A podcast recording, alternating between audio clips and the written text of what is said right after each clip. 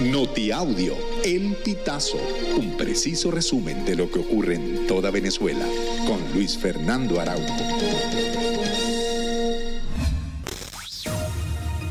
Amigos, bienvenidos a una nueva emisión del Notiaudio El Pitazo. A continuación, las informaciones más destacadas. La aerolínea Avianca anunció que a partir del 1 de febrero de 2024 volverá a operar la ruta Bogotá-Caracas, después de casi siete años de haber suspendido sus operaciones. En julio de 2017, Avianca dejó de volar a Venezuela debido a las dificultades para mantener una operación aérea segura en el país por cuenta de la crisis económica y social. Los cuatro vuelos serán operados en aviones Airbus A320 con capacidad para 180 viajeros, lo que supone una oferta de 1.400 sillas semanales. La conectividad aérea entre Colombia y Venezuela quedó suspendida en marzo de 2020 como parte de los cierres de cielos por el COVID-19, y su reanudación se dio a finales del año pasado, tras el restablecimiento de las relaciones diplomáticas entre los dos países que estaban suspendidas desde febrero de 2019. Cuatro sujetos armados robaron el banco exterior, ubicado en la avenida intercomunal Turmero Maracay, sector Barrio Bicentenario, Estado Aragua, en horas de la tarde de este 26 de diciembre.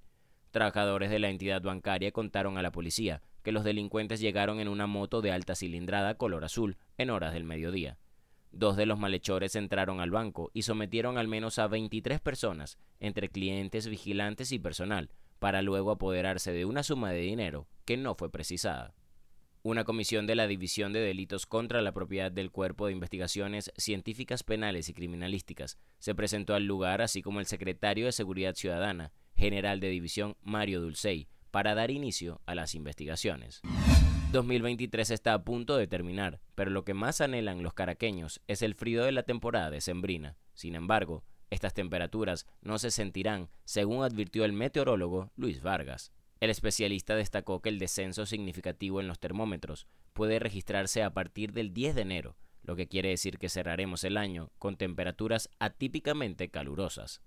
Estas declaraciones del experto coinciden con sus apreciaciones de octubre, cuando advirtió que en el país se registraría un Pacheco modesto. Amigos, y hasta acá llegamos con esta emisión del Notiaudio del Pitazo. Recuerda hacerte super aliado para mantener vivo el periodismo independiente en Venezuela. Narró para ustedes Luis Fernando Araujo.